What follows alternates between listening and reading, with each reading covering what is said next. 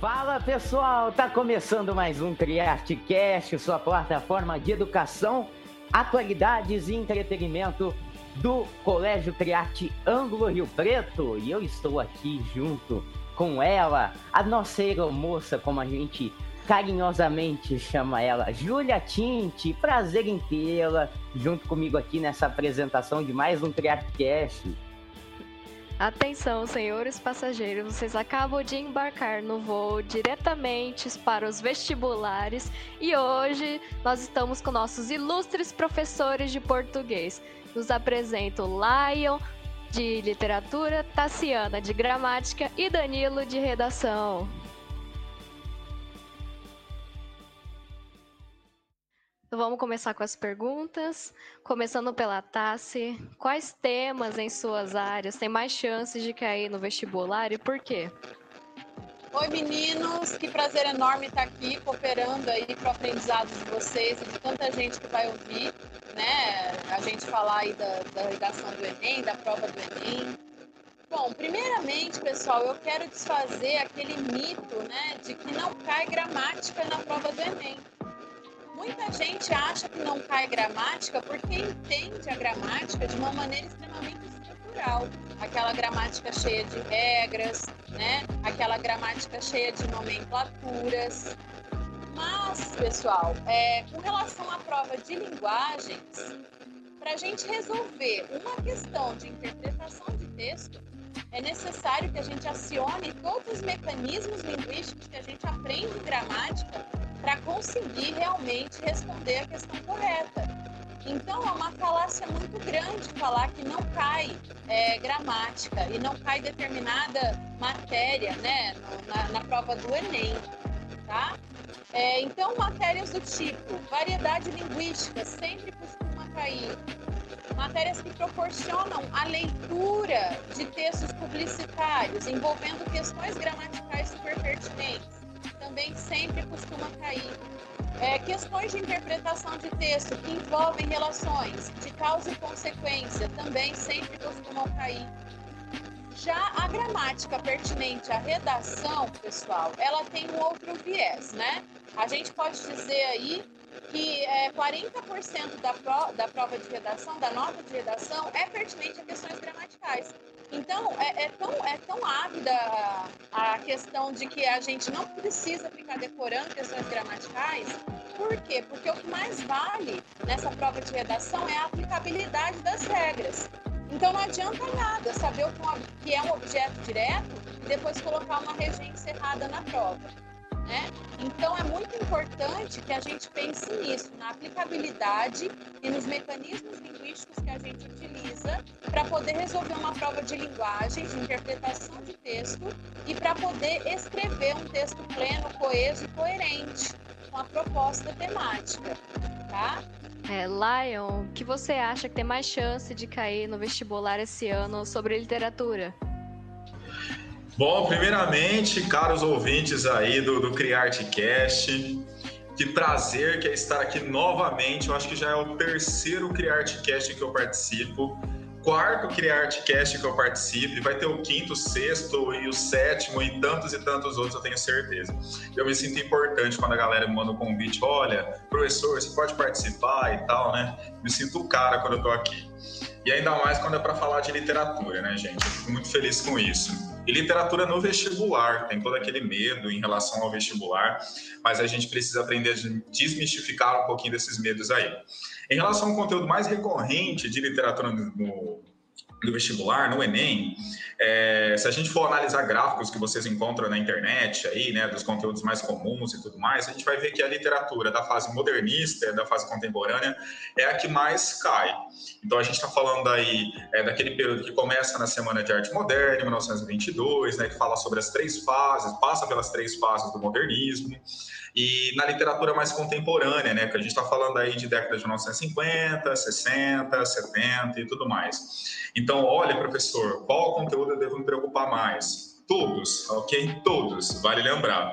Porque se cair uma questão, por exemplo, de uma literatura mais, é, digamos assim, é, mais antiga, já é importante que você saiba responder aquela questão. Né? A gente sabe que no Enem qualquer ponto é extremamente importante.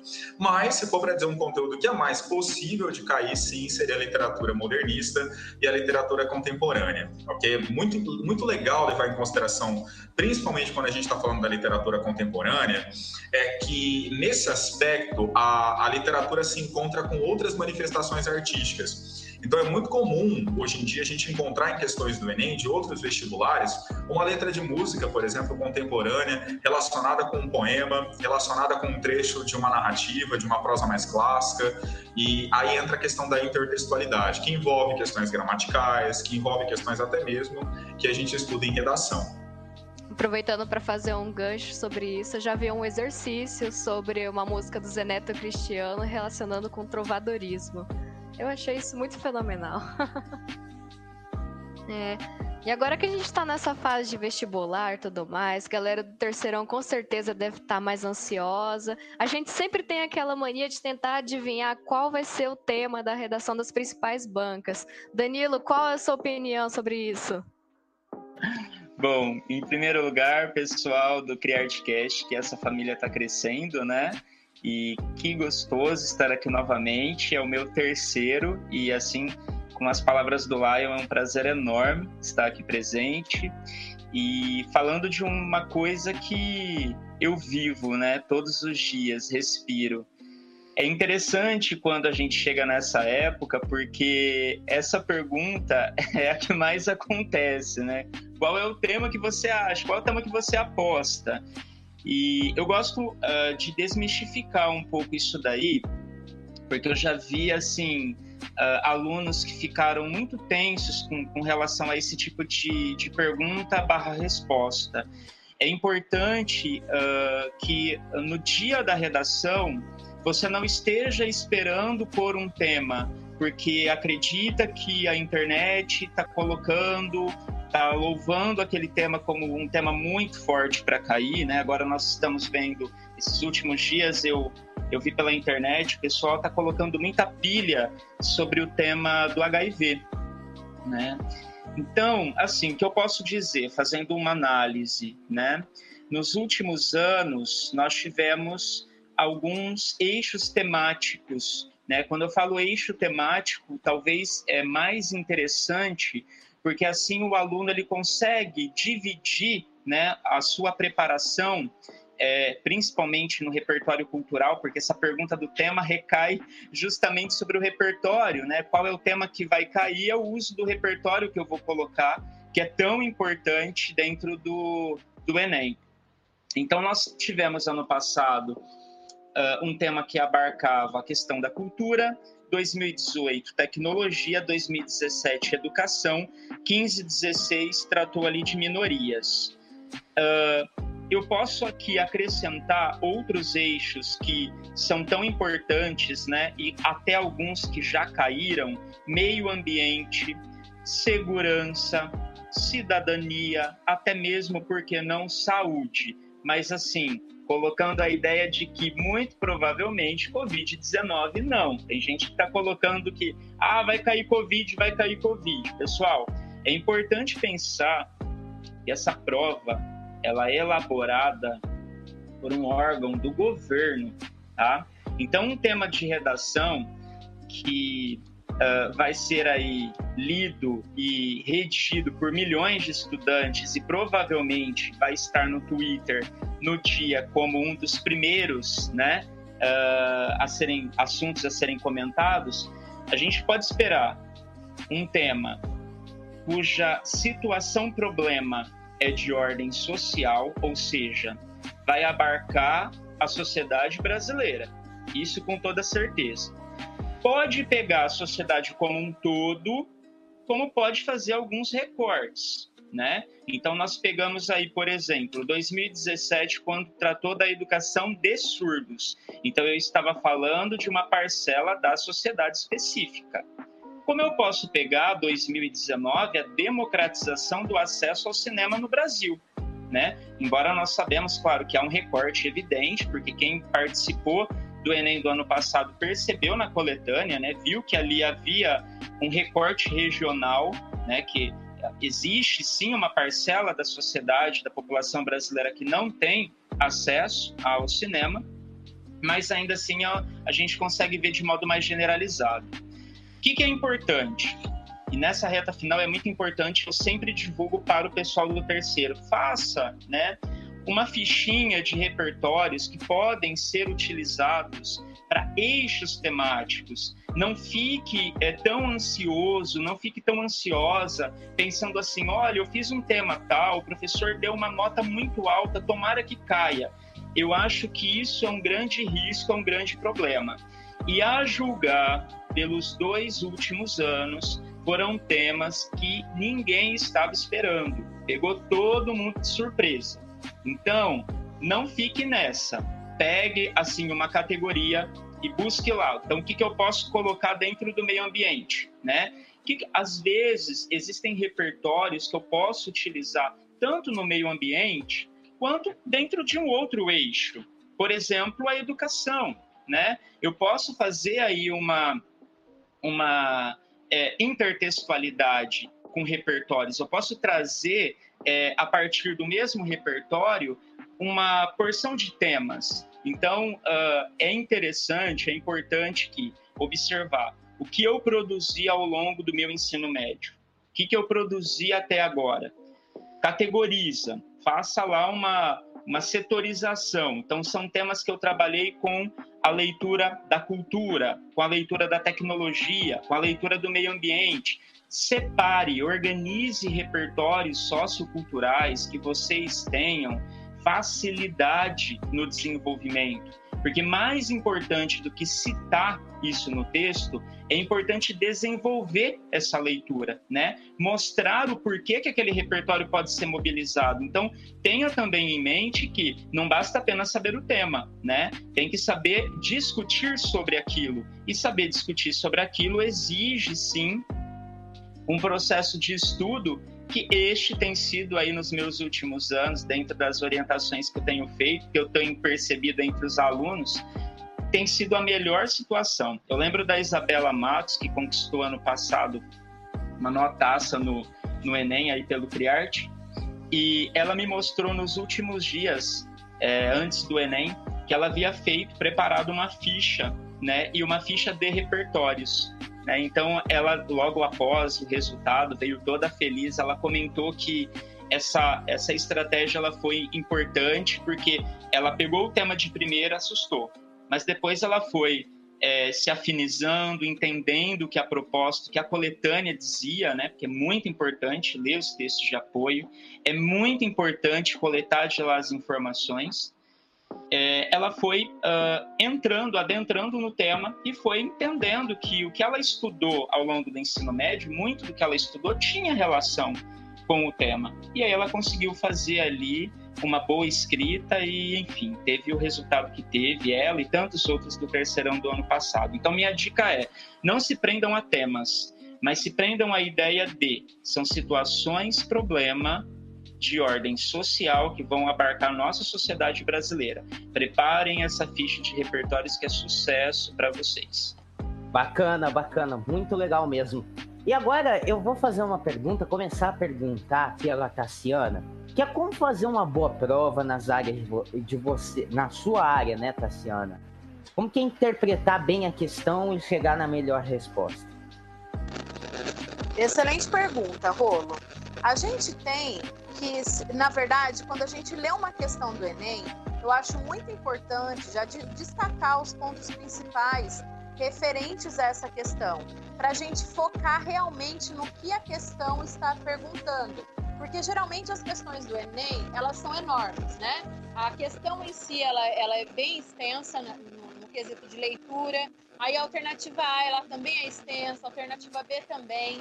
Então é interessante que a gente vá destacando os pontos principais para nos levar realmente à resposta mais correta, porque a gente sabe muito bem que o Enem ele tende a nos enganar, né? Muitas vezes ele responde algo relativo àquele assunto, mas é, não responde à pergunta em si destinada ali à prova.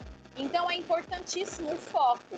E esse foco a gente garante quando a gente faz a prova, é, simplesmente destacando mesmo, sublinhando é, palavras-chave de respostas, né? E até mesmo o cerne, o objetivo da pergunta. Isso facilita muito, porque não tem muito tempo de ficar lendo mil vezes uma questão. Então, é, isso é muito importante. Outra coisa, é muito mais fácil a gente acertar uma questão tentando anular as erradas do que já ir direto na questão certa. Então dá muito mais segurança a gente ir anulando né, as questões que a gente acha que não correspondem à resposta correta do que tentar encontrar já de primeira a resposta, a resposta mais viável ali para responder a essa questão. Com relação às regras gramaticais, foquem mais na questão do fenômeno linguístico. A crase, por exemplo, em que embute a crase? É, quais são os conhecimentos gramaticais que eu preciso para estudar o que é uma fusão dentro da gramática, né? uma fusão de elementos. Então, é, os, os, fenômenos em si, eles são mais importantes do que as nomenclaturas. É, é um exercício que a gente tem que fazer. O Enem é só em janeiro. Eu aconselho vocês a não, não deixar ali para um dia antes da prova. Né? O, o cérebro ele tem que estar exercitando o tempo todo Inclusive, pega os textos de vocês que o professor Danilo corrigiu, deem uma olhada nas questões gramaticais que vocês mais erram. Notas que variam de 900 a 980 nas redações do Enem foram penalizadas na competência 1. Essa é uma regra né? Então, é, é, uma competência que realmente tira muita nota. Então, dá uma revisada nesses problemas. Ai, toda, toda redação erra frase. Então, vamos reescrever esses trechos, tentando romper com isso aí para não errar mais. Ah, eu erro sempre colocação pronominal. Então, vamos aprender a colocação pronominal, vamos pegar o capítulo lá da apostila deixe passar batido, né? Então é muito, esse exercício diário, ele é muito importante, nem que seja um, um pouquinho por dia. Não deixa para pegar só lá na véspera do Enem, gente, para revisar questões gramaticais, porque não dá certo, né? Deixa tudo muito para última hora, tá? Bacana. E eu também pego esse mesmo contexto e pergunto agora para você, Lion, como que é aí para a gente interpretar bem a questão, né, chegar numa bela resposta, principalmente em literatura, que a gente sabe que não é nada fácil. É, gente, literatura é humanas, não é uma ciência, não tem aquele pensamento racional, lógico, né? Como a gente encontra, por exemplo, na matemática, na física, não é um cálculo, e às vezes, em meio a essa subjetividade, pode talvez gerar também uma dificuldade. E vale lembrar que, gente, para que a gente consiga interpretar uma questão de literatura, a gente tem que ter um hábito leitor, isso é essencial.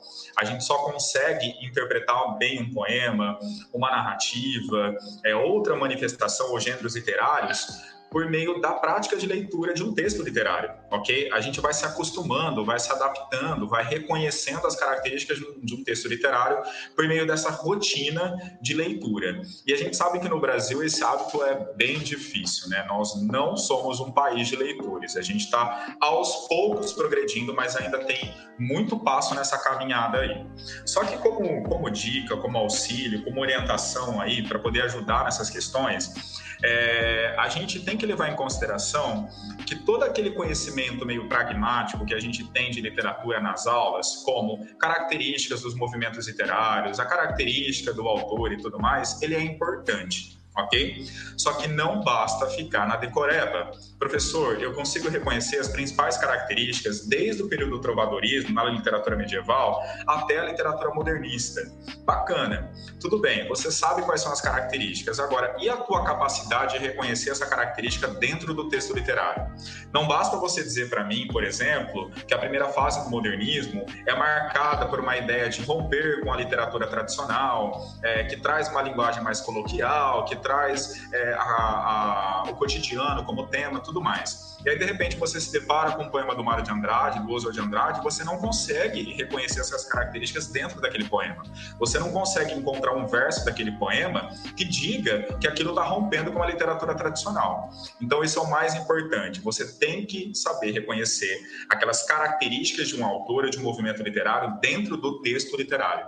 E isso pode ser alcançado, aliás, é o principal caminho para o alcance disso é a prática leitura. Tá certo? E outra coisa importante é a gente reconhecer o texto literário como um gênero, com características específicas. Então, por exemplo, eu estou lidando ali com um poema. O poema ele tem um eu lírico. Quem é esse eu lírico? Qual é a voz ali que ele está manifestando? Um poema, ele pode estar preocupado com a forma, por exemplo, em relação ao plano linguístico. Então, ele pode ter rimas, ele pode ter versos metrificados, ele pode ser mais rígido nesse aspecto. Ou não, ele pode ser um poema que não se preocupa com a metrificação, com as rimas. Isso deve ser levado em consideração hora da gente gerar sentido em meia leitura. Outra questão importante é saber a temática daquele texto literário. Eu posso ter um texto mais politizado, que fala sobre problemas sociais, como é o caso, por exemplo, é, de textos como Vidas Secas, que vai falar sobre a situação de miséria, seca. Ou eu posso ter textos mais filosóficos, intimistas, aquele que dá um mergulho na alma da gente mesmo, pergunta sobre a nossa própria existência, como é o caso do texto da Clarice Lispector. Então, reconhecer a temática daquele texto literário também é muito importante para que a gente possa fazer uma análise mais assertiva, tá certo? Além de levar em consideração todas essas características que a Tassiana falou também em relação ao comando das questões, aos verbos de ação ali, é, que vão nos orientando em relação a o que ele quer como resposta, tá certo? Bacana também, muito importante saber disso na hora da gente interpretar as questões de literatura. Agora, Danilo, e na parte da redação, né? Que a gente sabe que sempre tem um texto de apoio na hora de começar a escrever a redação. Como interpretar basicamente aquele texto de uma forma correta para a gente sair escrevendo uma redação completa e boa, né? Muito bem. É interessante a sua pergunta, porque eu vou tentar até trazer por exemplo para mostrar para vocês a importância da leitura e o que a professora Tassiana colocou aí, né, das palavras-chave, é um exercício, uma dica de ouro, ouro mesmo. No Enem de 2018, a frase temática que foi cobrada foi uma frase um pouquinho mais complexa, né? Se a gente teve ano passado democratização do acesso ao cinema no Brasil, em 2018 eles cobraram a manipulação do comportamento do usuário pelo controle de dados na internet. Então, assim, o que, que aconteceu na cabeça da galera na hora? Até foi um auê no começo, porque o pessoal viu manipulação, ah, é fake news, cobrou fake news. E muita gente acabou caindo nessa, né? É, escreveu sobre fake news. Então, primeiro lugar, antes de qualquer coisa, de pensar sobre rascunhar um texto, projeto de texto é a salvação. E um projeto de texto bem colocado, bem realizado, é aquele em que eu interpreto bem o que o comando, o que a frase temática está solicitando. Então eu vou lá na frase, eu corto, eu separo as informações, tá? Para buscar entender um pouquinho de cada uma delas, né? Então eu tinha ali a manipulação do comportamento do usuário causado pelo controle de dados. Né? E o que aconteceu muitas vezes, né, muitos alunos, até alunos bons que se prepararam no ano todo, é que eles notaram uma parte apenas, né? focaram em uma parte. Então, primeira coisa, destrinche os elementos da frase temática. Outra coisa que vai ajudar muito nas competências linguísticas, que a Tassi falou que 40% da prova, da nota do Enem, está aí uh, relacionada à parte linguística, que são as competências 1 e 4. Coesão e a parte linguística, escolha de registros, aspectos gramaticais. Vai lá na, na frase temática, pega as palavras, busque sinônimos, busque expressões semelhantes, né? Porque a chance também do seu texto é, sair ali com expressões muitas vezes repetidas vai, vai acabar atrapalhando o andamento, né?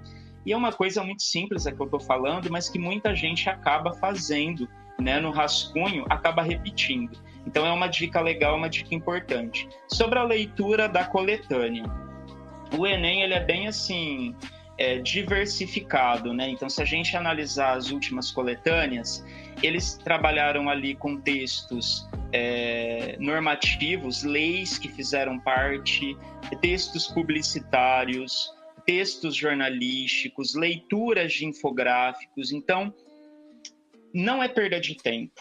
Tá? Eu costumo e, e, e vou sempre dizer ao meu aluno: leia com atenção, dedique-se a 10 minutos antes de você rascunhar a realizar uma leitura competente da coletânea, identificando ali dados, fatos, citações que são importantes.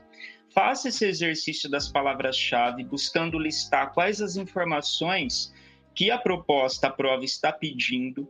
Faça ali uma listinha de sinônimos também, porque vai ser muito importante. E mais, busque antes mesmo do início do rascunho, procure arquitetar né, o esqueleto da sua redação. Então, o que você pretende trazer na introdução, qual é a sua tese? Lembrando que a tese é o ponto crucial do texto, ou seja, aquele último período do primeiro parágrafo, é o que vai anunciar o que o meu texto vai trazer, tá? O que meu argumento 1, um, o que meu argumento 2 vai é, trazer com repertório, porque o Enem vai cobrar bastante do aluno um repertório sociocultural que extrapole a coletânea. Então é importante que você pense antes de escrever, de rascunhar. Se você tirar esses 10 minutinhos, que mais uma vez não é perda de tempo, não, são 10 minutinhos que vão muito pelo contrário, antecipar o seu tempo de rascunho, porque no momento que você estiver escrevendo de fato, você vai estar escrevendo algo que você projetou. Né? Então não é perder tempo, é ganhar tempo na verdade. Né? E tempo no Enem, como vocês sabem bem, é ouro. Então é importante que vocês pensem, projetem e uh, terminem, obviamente, a proposta de intervenção, famosa proposta de intervenção que eu quero colocar aqui também, são cinco elementos agente social, quem, ação, o que, meio modo, como a ação vai ser executada, efeito, para que, qual é a finalidade daquela proposta e um detalhamento, ou seja, você vai desenvolver um desses quatro elementos aqui. Proposta de intervenção é algo mecânico. Eu sempre falo para o aluno, se ele tiver isso daí em mente, ele vai conseguir conquistar os 200 pontos fácil, fácil. Então, tem que ter essa, essa, esse projeto de texto estruturado, porque vai ganhar tempo no rascunho e vai, com isso, com toda certeza, tornar o texto mais eficiente. Eu até ia te perguntar sobre isso, né? Porque a gente sabe que a, a prova do Enem em si toda é, é muito corrida, então a gente precisa balancear o tempo entre fazer uma redação boa, se preparar para fazer redação, rascunhar então aí até te perguntar isso, se era importante a gente, é, hora que vê, é, visse a proposta, já rascunhar alguma coisa ou deixasse para depois. Eu acho que isso vai depender muito do tema. Se você se sente confortável com o tema de primeira, não perde tempo, vai lá, faz o projeto de texto. Agora, tem também aquele processo que meus colegas aí podem até validar a minha opinião tem que deixar o texto dormir um pouquinho. Tá certo que vai ser um cochilo que ele vai tirar, mas antes de passar na folha definitiva, deixa o rascunho de lado, vai lá, faz um pouco mais de questão. Por quê? Porque tem aquela releitura final que você vai perceber, ah, aqui eu posso melhorar, aqui eu esqueci um acento, né, uma vírgula. Então, assim, é, não, não vá com sede ao pote, você não precisa terminar a redação de primeira, né? faça, depois pare um pouco, volte com ela depois. É interessante esse processo, né? Se coloque na postura de leitor do texto, né? Seja um leitor, um observador daquilo que você produziu, né? Faça essa pergunta para você mesmo. Se você fosse o leitor de primeira ali, você conseguiria compreender os parágrafos que você produziu? Então é importante você dar esse tempinho porque ele pode ser bem produtivo, até mesmo para fazer essas correções gramaticais, porque na pressão ali da prova, é, alguns errinhos, desvios que, que são bestas, né? Vocês sabem produzir no dia a dia, mas por conta do calor da emoção da prova, acaba deixando. Então, é importante ter esse tempo aí de, de conduta para revisar. Pessoal, só completando ali o que o professor Danilo e ele explanou muito bem, com relação à coletânea, eu acho que os textos do Enem, eles servem mais como um gatilho para uma reflexão maior e não para serem usados propriamente na argumentação, porque são textos mais informativos e que ajudam a gente a entender a frase temática. E não são textos com profundidade, né? Então, é mais um gatilho mesmo evitem, né, Danilo, é, no sentido de paráfrase de texto motivador. Por favor. É, né? Acaba com o nosso trabalho desse jeito, né, Danilo?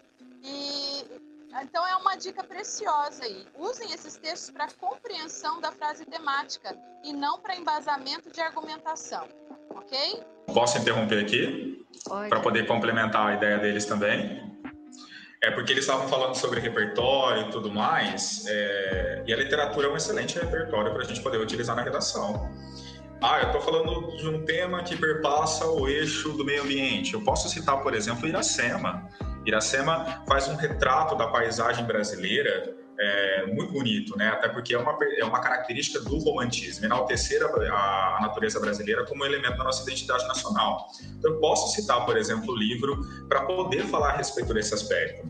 É, ah, eu estou falando sobre a questão da desigualdade, né? Um assunto que perpassa essa questão aí sobre cidadania. Eu posso citar, por exemplo, eu já falei dele, falar novamente, o Vida Seca do Graciliano Ramos, que é uma obra que vai falar a respeito dessas questões mais engajadas, né? Mais críticas em relação à sociedade e você está enriquecendo demais o seu texto. Você está trazendo para ele um repertório é, é, rebuscado que, que pode encher os olhos do corredor, inclusive, não é? ainda mais se você conseguir trazer produtividade em relação a esse, a esse repertório, encaixando ele com o seu projeto de texto, com a sua tese, ok, e tudo mais. Então, fiquem atentos em relação aos livros que vocês leem, não só a literatura, obviamente, qualquer disciplina que vocês estudam dentro de sala de aula pode funcionar como uma fonte de repertório. E então fiquem bem atentos, né? Pensem que vocês estão estudando aquele conteúdo, mas de uma maneira interdisciplinar. Tive uma aula sobre filosofia, tive uma aula sobre literatura, conheci um novo cientista na aula de biologia. Nossa, o conceito dele, aquela ideia, aquela crítica em relação à literatura que a gente estudou, pode funcionar como repertório para o meu texto. Então, fiquem atentos aí a todas as aulas. Uma duvidazinha rápida que me surgiu é como todo mundo sabe, a FUVEST é um dos maiores vestibulares de todo o Brasil. E por que é tão importante? Porque que todo ano eles fazem a tal da leitura obrigatória, como Memórias Póstumas de Brás Cubas, Macunaíma, Poemas Escolhidos. O que, que cai geralmente em relação a esses livros? Olha, a FUVEST e a Unicamp, né, elas têm vestibulares, digamos assim, mais afunilados se a gente comparar com o Enem.